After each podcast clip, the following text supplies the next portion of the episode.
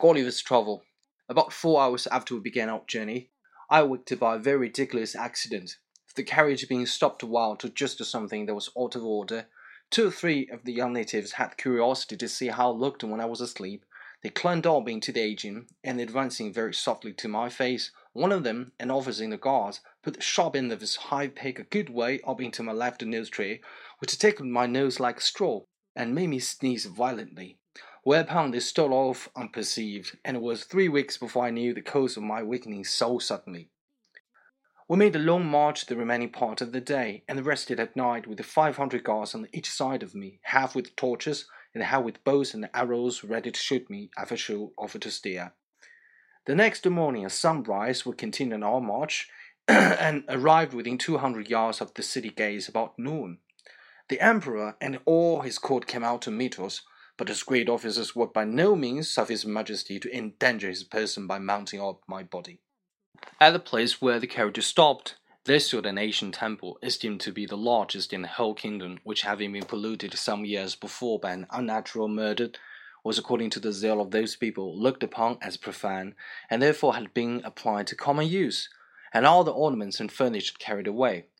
In this edifice was determined I should lodge, the great gate fronting to north was about four foot high and almost two foot wide, through which I could easily creep. On each side of the gate was a small window not above six inches from the ground. Into that, on the left side, the kingsmith conveyed fourscore and eleven chains, like those that hang to ladies' watch in Europe, and almost as, almost as large, which were locked to my left leg with six and thirty padlocks over against this temple on the other side of the great highway. And here the emperor ascended with some principal lords of his court to have an opportunity of viewing me, as I was told, if I could not see them. It was reckoned that above a hundred thousand inhabitants came out of the town upon the same errand, and in spite of my guards, I believe there could not be fewer than ten thousand at several times, who mounted upon my body by the help of ladders but the proclamation was soon issued to forbid it upon pain of death. When the workmen found it was impossible for me to break loose, they cut all the strings that bound me, whereupon I rose up with as melancholy a disposition as ever I had in my life.